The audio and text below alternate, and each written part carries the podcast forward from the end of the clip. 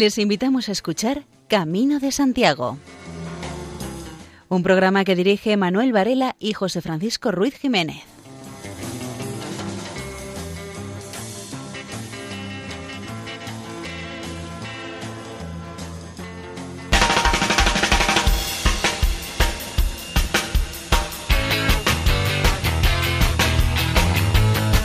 Muy buenas. Aquí da comienzo este programa dedicado a la temática jacobea, es decir, a Santiago el Mayor, uno de los doce apóstoles, y a la peregrinación que desde hace 1200 años se viene haciendo hasta su sepulcro, en Santiago de Compostela.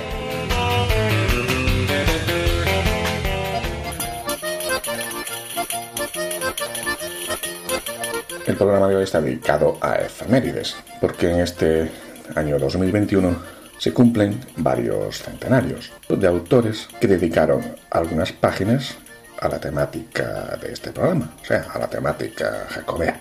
Nos estamos refiriendo, por ejemplo, a Alfonso X el Sabio, autor de las cantigas de Santa María, y a Emilia Pardo Bazán. En el programa de hoy intervienen María José López en la locución, Luis Miguel Gálvez en el montaje, José Francisco Ruiz Jiménez, supervisor general, y quien les habla, Manuel Antonio Varela. Comenzamos con música.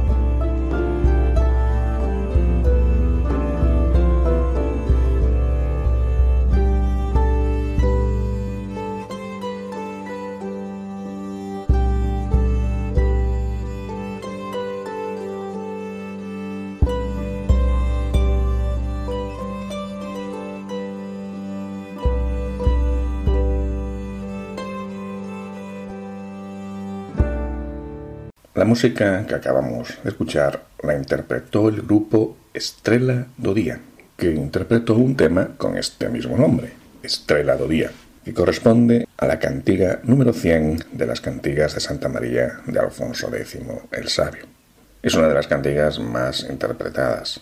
dentro de las cantigas de Santa María. Y de hecho, durante este programa vamos a ir escuchando varias versiones. Esta primera versión fue instrumental, las demás serán cantadas.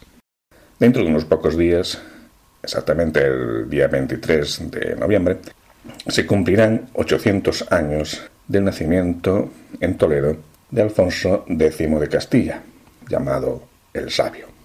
Ya durante los meses anteriores se han venido celebrando distintas conmemoraciones de esta efemérides. En muchas de ellas se recordó que Alfonso X el Sabio promovió las cantigas de Santa María. En el año 1980, el Día de las Letras, que se celebra anualmente en Galicia, se dedicó al rey a quien se deben las cantigas de Santa María, que es uno de los monumentos más singulares de la cultura europea de la Edad Media, transmitido en cuatro códices, con más de 400 cantares en lengua gallega. En aquel año 1980 se publicó la primera antología de la obra de Alfonso X hecha en Galicia, antología que corrió a cargo del académico José Filgueira Valverde. Ahora, en el año 2021, con motivo de este 800 aniversario de nacimiento del monarca, la Real Academia Gallega recupera el volumen en una edición digital de acceso libre en la sección de publicaciones de su página web, academia.gal. La catedrática de Filología Románica, Elvira Fidalgo, nos comenta brevemente la importancia de las cantigas de Santa María. No tenemos en ningún sitio un repertorio musical tan variado como en las cantigas de Santa María. No tenemos un repertorio textual tan amplio y tan variado como en las cantigas de Santa María. Yo creo que efectivamente la literatura gallega tiene que enorgullecerse muchísimo de que contemos con las cantigas de Santa María escritas en nuestra lengua en el estadio, obviamente medieval.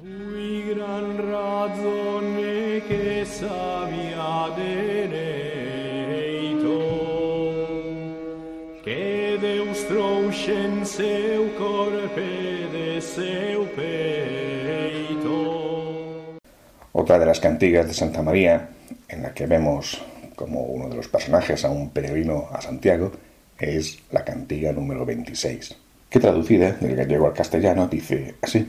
Esta es de cómo Santa María juzgó el alma del romero que iba a Santiago y que se mató en el camino por engaño del diablo, para que volviese al cuerpo e hiciese penitencia. No es de asombro el que sepa fallar con buen juicio la madre del que ha de juzgar al mundo entero. Muy gran razón es que sepa derecho quien trajo a Dios en su cuerpo y lo amamantó de su pecho y nunca recibió despecho de él. Por ello sospecho que la quiso dotar abundantemente de buen juicio. Sobre esto, si no oyeseis, os hablaría de un juicio que falló Santa María en favor de uno que cada año iba, como oí contar, a Santiago en romería, porque se había dado muerte. Este romero iba a Santiago con buena voluntad y con verdadero espíritu, pero antes cohabitó con una mala mujer, sin casarse con ella. Después de hacerlo, se puso en camino y no se confesó. El mecino y el demonio presuroso se le presentó, más blanco que el armiño, para más pronto engañarlo. Tomó la figura de Santiago y le dijo Aunque yo estoy descontento de ti, te traigo la salvación de lo que has errado, para que no caigas indefectiblemente en el infierno. Pero antes harás esto que te digo. Si deseas ser amigo mío, córtate lo que traes contigo que te echó en poder del enemigo y de huella. El romero, que sin duda pensaba que aquello se lo ordenaba Santiago, cuanto le mandó cortar, cortaba, y en cuanto lo cortó, se degollaba, creyendo obrar bien. Sus compañeros, cuando lo hallaron muerto, para que no les acusasen de haberlo matado, se fueron.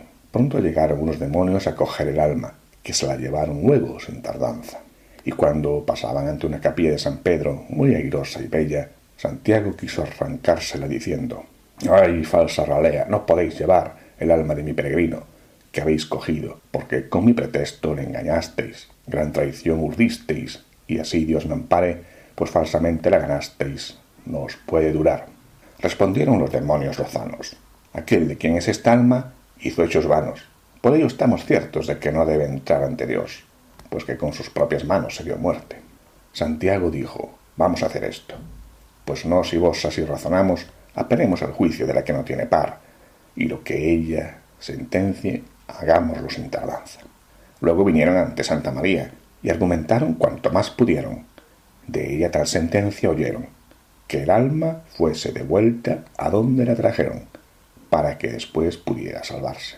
Este juicio fue luego cumplido y el romero muerto fue revivido, de lo que fue Dios después servido. Pero nunca pudo recobrar aquello de que se privara y con lo que fuera a pecar. La versión que escucharemos ahora de Santa María Estrella Día es la del coro infantil San Cayetano.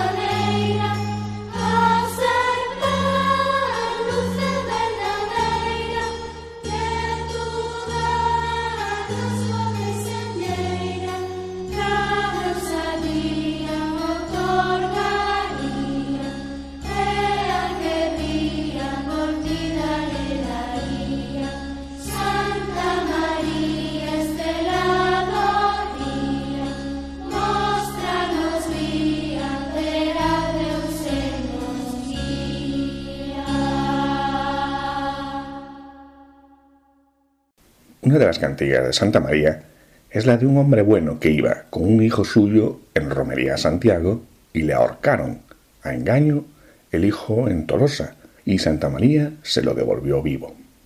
Tiene por derecho la señora de lealtad que se vuelva el daño contra quien jura falsamente. Traducida del gallego al castellano, esta cantiga dice así. De esto os diré un milagro de gran maravilla extraña, que mostró Santa María por un romero alemán que iba a Santiago, que es patrón de España, y por Rocamador vino a la ciudad de Tolosa. Él, sobre todas las cosas, amaba a Santa María, y por ello a menudo le rogaba y le decía que librase de peligros a él y al hijo que traía, pues que era madre de Cristo, que es Dios en Trinidad. Y cuando entró en Tolosa, se fue luego a buscar posada, a casa de un gran hereje, sin saber nada de ello, pero cuando lo vio, gente quedó sorprendida y le dijeron al hijo Salid de ese albergue. El hereje, que estaba lleno de mal y de engaño, que cada año cometía continuas falsedades, para que aquel hombre bueno no se separase de él sin daño, cogió un vaso de plata allá en secreto y lo metió en el saco del hijo, y en cuanto salió, se fue con rapidez detrás de ellos, llamándolos a grandes voces, porque le llevaban su vaso de plata nuevo y bruñido y cuando los hubo alcanzado les dijo Alto, alto. Los romeros, cuando esto vieron, quedaron asombrados, porque vieron venir al juez con sus hombres armados, que los prendió, y enseguida fueron bien registrados, hasta que hallaron el vaso. Tal es la verdad. Tan pronto como lo hallaron, el hereje juró que aquel vaso era suyo, y que se lo había gustado el mozo que lo traía. Y el justicia, con fiera saña, dijo sin dilación Ahorcad a este mozo. Sus hombres crueles enseguida lo hicieron, sin apiadarse de la cuita del padre. Y cuando, ante su vista, lo pusieron en la horca, él encomendó su alma a la señora de bondad y se fue a Santiago, como había prometido, y al venir de vuelta no se olvidó de ir donde había dejado muerto aquel hijo que había sido traicionado, y lo estuvo mirando, llorando con piedad. Cuando él así lloraba, le decía al hijo Padre, padre, hombre bueno, no os desesperéis, porque, de cierto, estoy vivo, y me guarda la Virgen Santa, que con Dios asienta en el trono, y me sostuvo con sus manos, por su gran caridad. Cuando vio el cuitado que su hijo así le hablaba, fue corriendo a Tolosa y llamó al juez, y además llamó a mucha gente y la llevó consigo, para que viesen al hijo vivo, que había sido, por crueldad, puesto en la horca y muerto, pero no lo había querido la Virgen, que a los malos rebaja y hiergue a los buenos. Y lo sostuvo con sus manos para que no colgase de la garganta. Y dijo, amigos, id presto y descolgadlo. Fuéronse luego todos, y con ellos fue el desgraciado padre, con el afán de recobrar a su hijo, y cuando se le mostró vivo, le bajaron de la horca, y todos hacían con él un llanto tan amargo que fue menester decirles Callad. Y cuando hubieron callado, él les contó todo lo sucedido, cómo había estado en la horca tres meses seguidos, donde la Virgen lo había guardado, y les dijo la verdad del pleito, rogándoles mucho. Llamad al hereje que escondió en mi saco el vaso, porque tuviera una muerte cruel y mala, sin embargo, no quiso la Virgen Santa María que muriese, pero dispuso que viviese, y por ello dadle loores por este hecho. Y luego toda la gente mandó a Tolosa por el hereje, y cuando llegó con cara de vergüenza, supieron por él la verdad, y le dieron muerte peligrosa en una hoguera, diciendo, holgad aquí. Tal justicia, tan buena, la madre del Dios justiciero, la hizo para aquel hombre bueno, muy leal y verdadero, devolviéndole al hijo vivo, y también hizo que el hereje usurero tuviese la muerte que se buscó por su maldad. Y por esto, ay amigos, démosle grandes loores, que siempre socorra a los cuitados y perdona a los pecadores, y hace mercedes a todos, grandes y pequeños, y por ello lo hace siempre sus tan nobles milagros.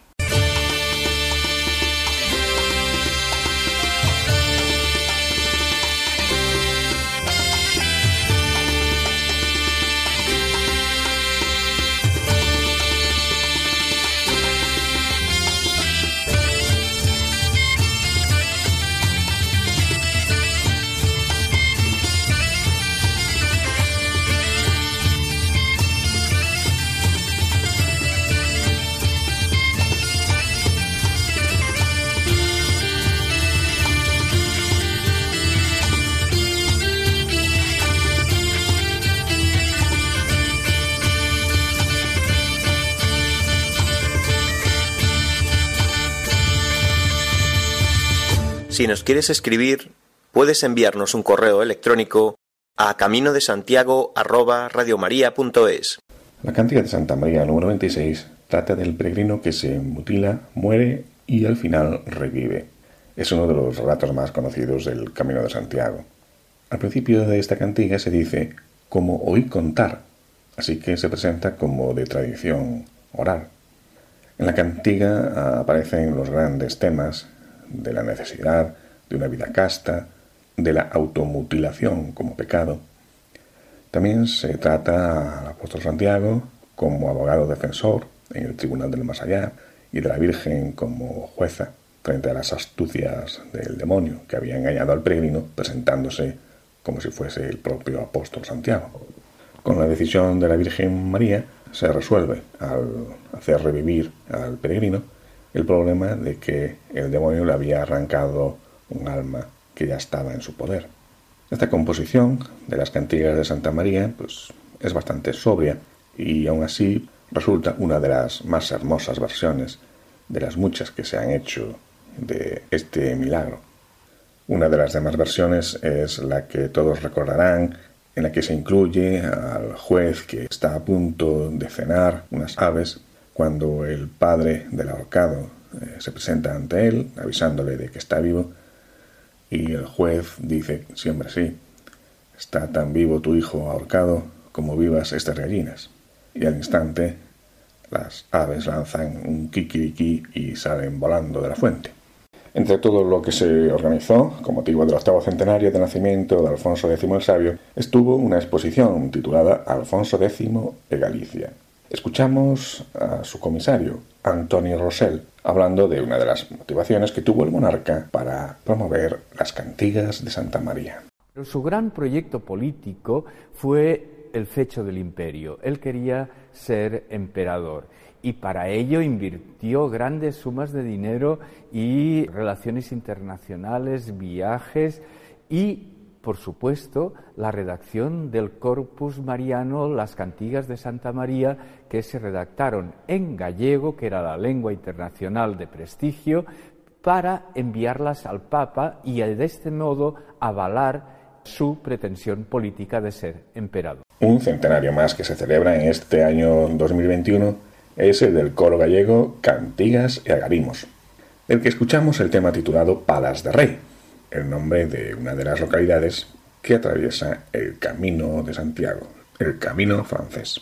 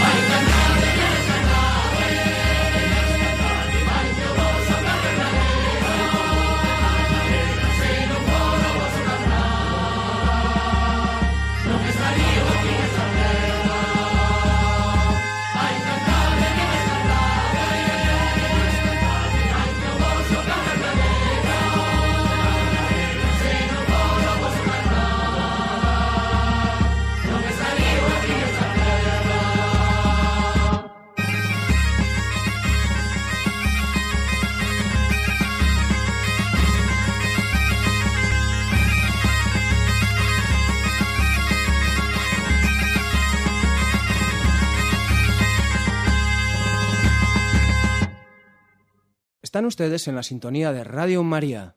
Hace unos días, en el periódico La Voz de Galicia, el escritor José Pontefar escribía que Emilia Pardo Bazán está muy de actualidad porque se cumplen 100 años de su muerte. Falleció en Madrid en 1921 a la edad de 70 años. Y para celebrar esta efemérides, vamos a escuchar uno de sus cuentos, el que se titula El peregrino. El peregrino de Emilia Pardo Bazán. Muy lejos están ya los tiempos de la fe sencilla, y sólo nos lo recuerdan las piedras doradas por el líquen y los retablos pintados con figuras místicas de las iglesias viejas. No obstante, suelo encontrar en las romerías, ferias y caminos hondos de mi tierra un tipo que me hace retroceder con la imaginación a los siglos en que por ásperas sendas y veredas riscosas se oían resonar el himno Ultreya, cántico de las muchedumbres venidas de tierras apartadísimas a visitar el sepulcro de Santiago, el de la barca de piedra y la estrella milagrosa, el capitán de los ejércitos cristianos y jinete del blanco bridón, espanto de la morisma. Siempre que a orillas de la árida carretera, sentado sobre la estela de granito que marca la distancia por kilómetros, veo a uno de esos mendigos de esclavina y sombrero de hule que adornan conchas rosadas, otros días y otros hombres se me aparecen, surgiendo de una brumosa oscuridad, y así como en el cielo, trazado con polvo de estrellas, distingo en el suelo el rastro de los innumerables ensangrentados pies que se dirigían hace siglos a la catedral hoy solitaria. Me figuro que los peregrinos de entonces no se diferenciaban mucho de estos que vemos ahora. Tendrían el mismo rostro demacrado, la misma barba descuidada y revuelta, los mismos párpados hinchados de sueño, las mismas espaldas encorvadas por el cansancio, los mismos labios secos de fatiga, en la planta de los pies la misma dureza, a las espaldas el mismo zurrón, repleto de humildes ofertas de la caridad aldeana. Hoy hemos perfeccionado mucho el sistema de las peregrinaciones y nos vamos a Santiago en diligencia y a Roma en tren, parando en hoteles y fondas, durmiendo en cama blanda y comiendo en mesas que adornan ramos de flores artificiales y candelabros de gas. En la choza del aldeano acogen cordialmente al peregrino. Para una casa donde le despidan con palabras sacres, tratándole de aragán y de vicioso, hay diez o doce que abren la cancilla sin miedo y le reciben con hospitalaria compasión, dándole por una noche el rincón del lar en invierno y el mollo de fresca paja en verano. De verano era aquella noche, 16 de agosto, fiesta de San Roque Milagroso, cuando un peregrino pidió albergue al labrador más rico de la parroquia de Ribadas. El labriego, que era de estos que llaman de pan y puerco, había celebrado aquel día una comilona con motivo de ser San Roque, patrón de la aldea, y haber llevado él, Remualdo Morgas, el ramo de la procesión. Allí estaba todavía el ramo, respetuosamente apoyado en la pared, salpicado de flores artificiales, de hojas de talco y de rosquillas atadas con cintas de colores. Y la familia, es decir, la parentela y los convidados, bien bebidos, bien comidos, regalados a cuerpo de rey, con esa abundancia que despliegan en día de hartazgo los que todo el año se alimentan mal y poco, y se disponía a formar tertulia en la puerta tomando el lunar. Los viejos se sentaron en bancos de madera, taburetes o tallos. Una muchacha alegre requirió la pandereta. Otra, no menos gaitera de condición, sacó las postizas. Los mozos se colocaron ya en actitud de convidar al baile. Los chiquillos, con el dedo en la boquita, el vientre lleno y estirado como un tambor, dirigiendo el dulce arroz con leche, muertos de sueño y sin querer acostarse, esperaban a ver el regodeo. La reunión estaba muy alegre, animada por la buena comida y el vinillo, y dispuesta a solazarse hasta la medianoche, hora bastante escandalosa en ribadas. Aparecióse entonces el peregrino, le reconocieron de verle por la mañana en la iglesia, donde había pasado el tiempo que duraron la misa y la función, arrodillado en la esquina del presbiterio, con los brazos abiertos, los ojos fijos en el sagrario y rezando sin cesar. Las plantas de los pies, que se le veían por razón de la postura, habían arrancado a las mujeres, tal las tenía, frases de asombro y lástima. Las guedejas largas, negras, empolvadas y en desorden. Colgaban sobre la esclavina agrietada y vieja, donde ya faltaban algunas conchas, y otras se zarandeaban medio descosidas. La calabaza del bordón estaba hecha a pedazos. El sayo, de paño burdo, mostraba infinidad de jirones y remiendos. No debía de llevar ropa interior, porque al subir los brazos para ponerlos en cruz aparecían desnudos, flacos, con las cuerdas de los tendones señaladas de relieve y los huesos mareándose lo mismo que una momia. Con todo, al presentarse de noche el peregrino, no le miraron los labriegos sin alguna prevención. Estaban contentos, hartos, en ánimo de divertirse, y aquel hombre ni venía a bailar ni a reír. Advertíase que no era de esos bufones de la mendicidad, encanto de las tertulias de los campesinos, que pagan su escote diciendo agudezas y vaciando el saco sin fondo de los cantares y los cuentos. Hicieron sitio al peregrino y hasta le ofrecieron un rincón del banco, pero se comprendía que hubiesen preferido no tener aquella noche semejante huésped. Sentóse, o mejor dicho, se dejó caer, rendido sin duda por el calor y la fatiga ya crónica. Destiñóse el zurrón, flojo y vacío por arriba, pero que en el fondo abultaba, y se quitó el sombrero adornado de conchas pequeñas. Era un hombre como de treinta a treinta y cinco años, de cara larga, con cabos ojos y barba muy crecida. Sentado y todo, en vez de saludar al concurso, rezaba entre dientes. Déjese de oraciones y coma, que falta le hará, advirtió compadecido el tío Remualdo. Rapazas, traedle boya de la fiesta y un vaso de vino viejo. No bebo vino, contestó el penitente, y todos callaron sin atreverse a insistir porque comprendieron que estaba ofrecido, y había hecho voto de no catarlo. La moza de las castañuelas presentó el zoquete de boya y el peregrino lo tomó con ansia, pero antes de llevarlo a la boca se bajó, cogió con los dedos un puñado de polvo y lo esparció sobre el pan, hincándole al punto los dientes. Mascó con avidez atragantándose y pidió agua por señas, apuntando a la calabaza rota. Un mozo ágil y vivo salió por agua a la fuente, pues en día como aquel del patrón San Roque el agua estaba proscrita en casa de Morgás. Presto volvió con una cunca o escudilla de barro llena de agua fresquita, y el peregrino, arrojándose a la escudilla, la asió con las dos manos y la apuró de una vez sin respiro. Limpióse la boca con el reverso de la mano y pronunció en tono de compunción profunda Gracias a Dios. Pudo venir antes, hombre, indicó en son de censura el tío Remualdo. Pudo venir por la tarde y comía y bebía a gusto carne y bacalao a Dios dar. Por la tarde no podía. No, señor, objetó el peregrino. Tenía que ayunar desde puesto el sol de ayer hasta ponerse el de hoy, y tenía que pasar las horas del día rezando con los brazos abiertos. Jesús, Ave María, San Roque bendito, murmuraron las mujeres con acento entre lastimero y respetuoso. Ninguna pensaba ya en cánticos ni en danzas.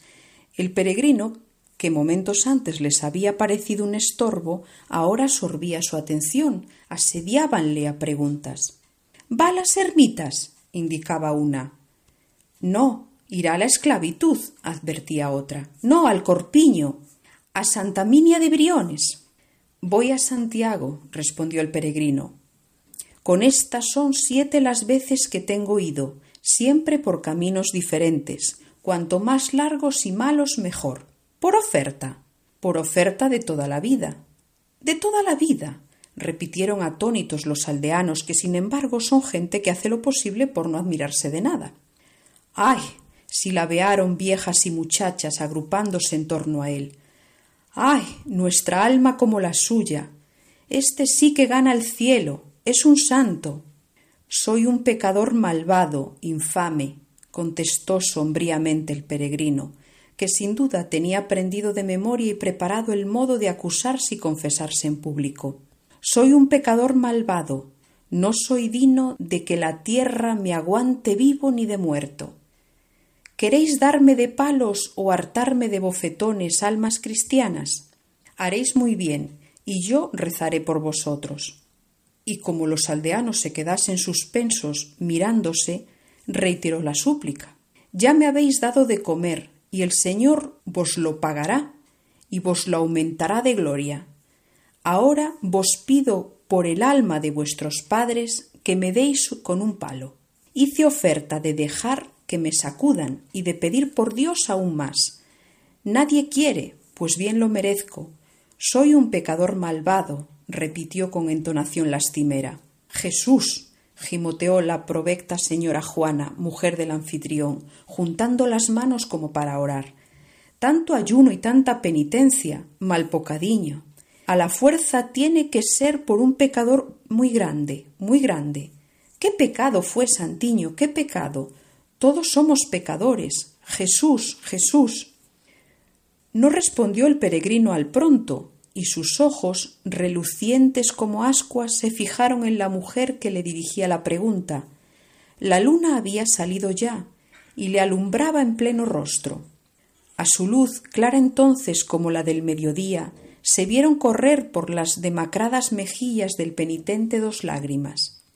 Yo tuve un hermano, murmuró al fin con voz cavernosa. Éramos solitos, porque quedamos sin padre ni madre. Mi hermano era el más pequeño, trabajaba bien la tierra y vivíamos. Él andaba loco detrás de una rapaza del lugar que se llamaba Rosa, y ella, nuestro Señor la perdone, ríe de aquí, canta de allí, y todo se le volvía a alabarse de que mi hermano le haría cara, pero que a mí me aborrecería, que no me daría ni una palabra si me arrimase a ella, que más se quería casar con el último de la aldea que conmigo, y en la romería si al salir de misa me hacía burla y me decía vituperios. Y yo, por tema, me arrimé y Rosa. ¿Qué hizo? Le quiso. Dejó a su hermano. le preguntaron ansiosas las mujeres interesadas por el drama de amor que entreveían en aquel relato entrecortado e informe. Lo dejó, Dios la perdone, respondió el penitente, arrancando de lo hondo del pecho un suspiro largo y tanta rabia como el infeliz, que se vino a mí como un lobo a querer matarme, yo me defendí, nunca me defendiera. Soy un pecador malvado, almas cristianas. Los gemidos y sollozos empañaron su voz. Todos callaban. La señora Juana se persignó devotamente. Ahora, continuó el peregrino, alzando la cabeza, estoy ofrecido a pasar toda la vida peregrinando a Santiago y pidiendo limosna los días de fiesta, ayuno, porque un día de fiesta fue cuando, vamos, ya saben quién tienen aquí, no me darán un rincón para pasar esta noche. La señora Juana se levantó y fue a disponer la paja más fresca y mullida en un cobertizo pegado a la casa, excelente para el tiempo de verano. Buscó un saco de harina y lo colocó de modo que hiciese de cabezal, y dispuesta así una cama invidiable llamó a su huésped. Pero éste, abriendo el zurrón, sacó de él una piedra cuadrada, que era lo que abultaba en el fondo, y la puso en el sitio del saco de harina. Hecho lo cual, se tendió en la paja. Sin duda estaba rendido, exhausto, se comprendía que le era imposible dar un paso más.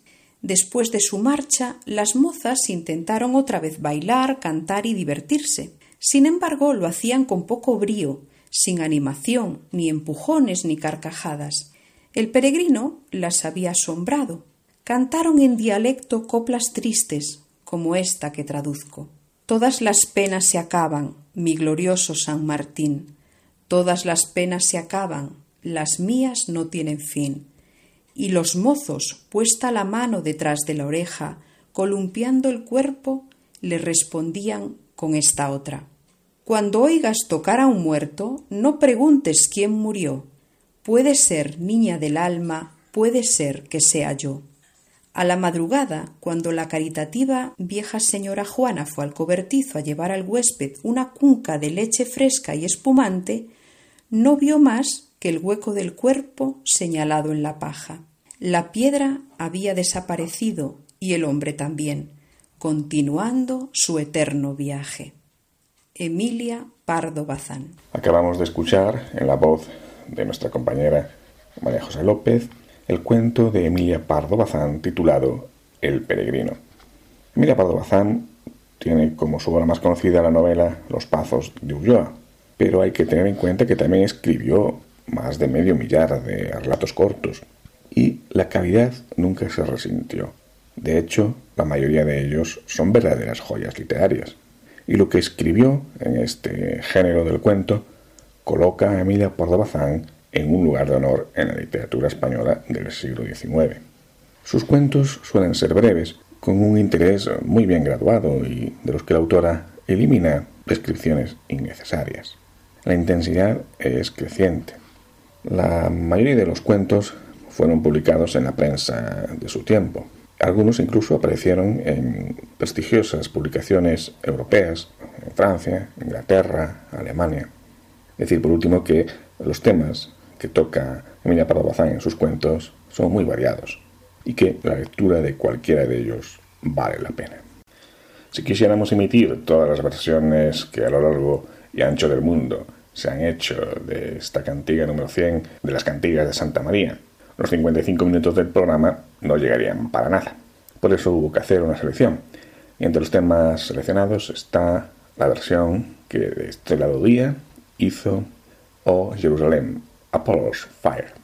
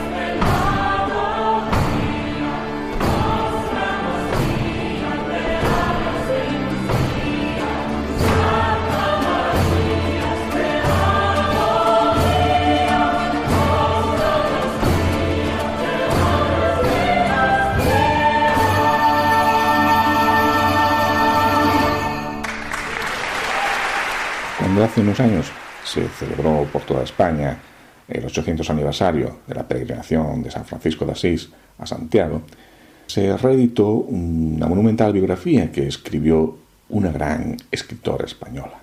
Emilia Pardo Bazán sigue contando cómo fue la estancia de San Francisco de Asís en España. No poseemos noticia rigurosa exacta del itinerario de Francisco a través de nuestro país. La tradición constante, fuente histórica no indigna de aprecio, afirma que entró por Navarra. Atacado Francisco de grave dolencia en San Sebastián, hubo de considerar tal suceso aviso de Dios, que le vedaba el proyectado viaje en busca del martirio, y apenas convalecido, volvió atrás, internándose por León y Asturias al noroeste de España, deseoso de visitar el sepulcro del apóstol Santiago en Compostela. Llegó a la ciudad que por aquel entonces emulaba Jerusalén y a Roma en atraer a su seno caravanas de peregrinos devotos. La leyenda da por hospedaje a Francisco en Santiago, la humilde choza del pobre carbonero Cotolay, que residía en los barrios extramuros de Compostela, y añade la leyenda que habiendo Francisco elegido para la edificación del convento unas hondonadas conocidas por Val de Dios y Val del Infierno, territorio cuya propiedad pertenecía al abad de benedictinos de Sampayo, obtúvola de éste mediante el feudo usual del canastillo de peces. Después dijo al carbonero su huésped Ya tenemos el terreno. Ahora tú correrás con los gastos de la fábrica. Soy pobre, respondió Cotolay. Cava con fe las márgenes de esa fuente, ordenó Francisco, señalando una que no lejos manaba.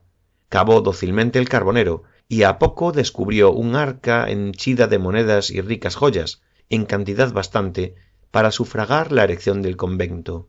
Un discípulo y compañero de Francisco, Benincasa de Todi, era entretanto enviado a la villa de A Coruña a echar los cimientos de otra mansión franciscana.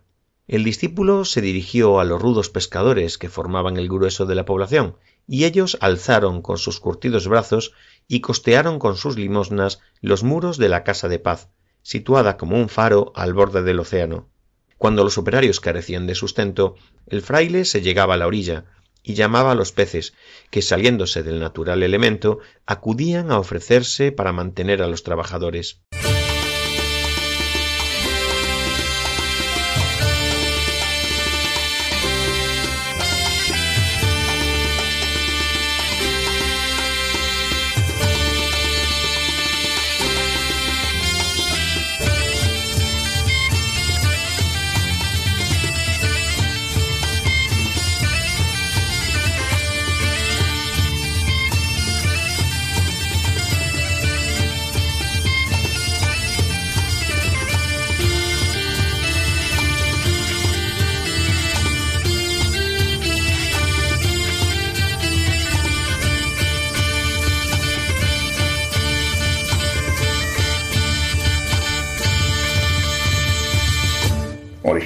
Escrita en gallego como el resto de las cantigas de Santa María, esta cantiga Estrella do Día dice en castellano así: Santa María, estrella del día, muéstranos la vía para Dios y guíanos.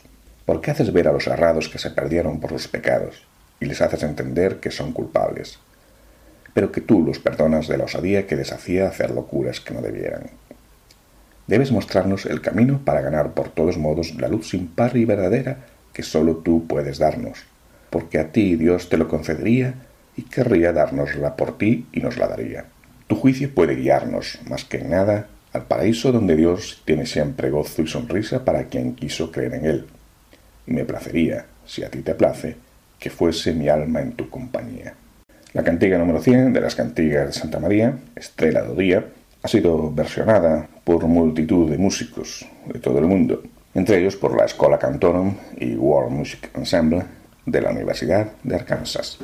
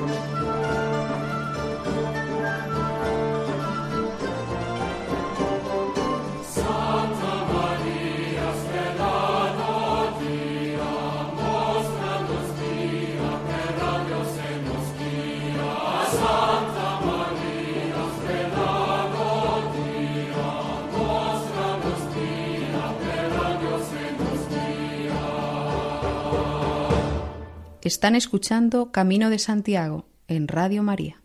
Hasta ahora, al referirnos a Alfonso X el Sabio, con motivo del octavo centenario de su nacimiento, nos hemos estado refiriendo a algunas de las cantigas de Santa María en las que aparece algún peregrino a Compostela. Pero eh, ya todos saben que Alfonso X Sabio también está detrás de otra gran obra, en este caso del derecho, las partidas. Y vamos a hacer mención a lo que se dice en ellas de los peregrinos. Por ejemplo, lo que dice en el caso de que fallezca alguien que estuviese haciendo la peregrinación jacobea.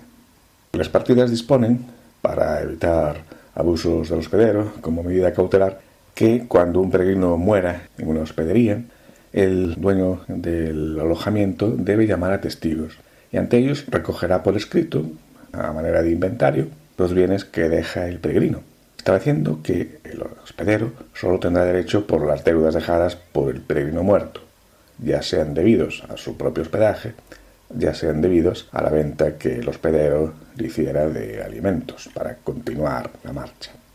En cuanto a los bienes de la herencia vacante, las partidas disponen que será el obispo quien debe guardarlos y a su vez comunicar el suceso a su lugar de origen para que se presente heredero, pueda demostrar tal condición, a recoger dichos bienes, en cuyo caso le deberán ser entregados.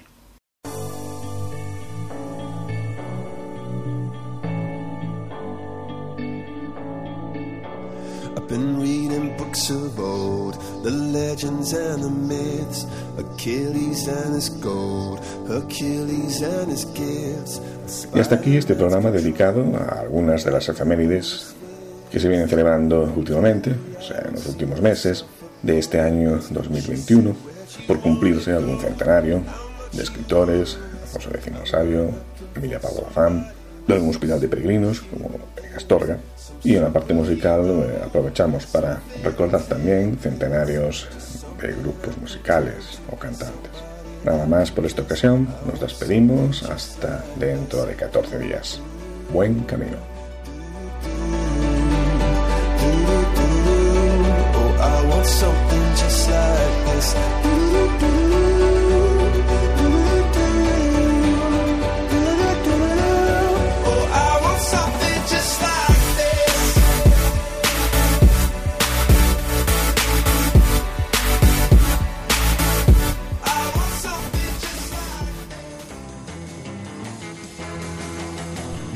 Escuchado en Radio María Camino de Santiago, dirigido por Manuel Varela y José Francisco Ruiz Jiménez.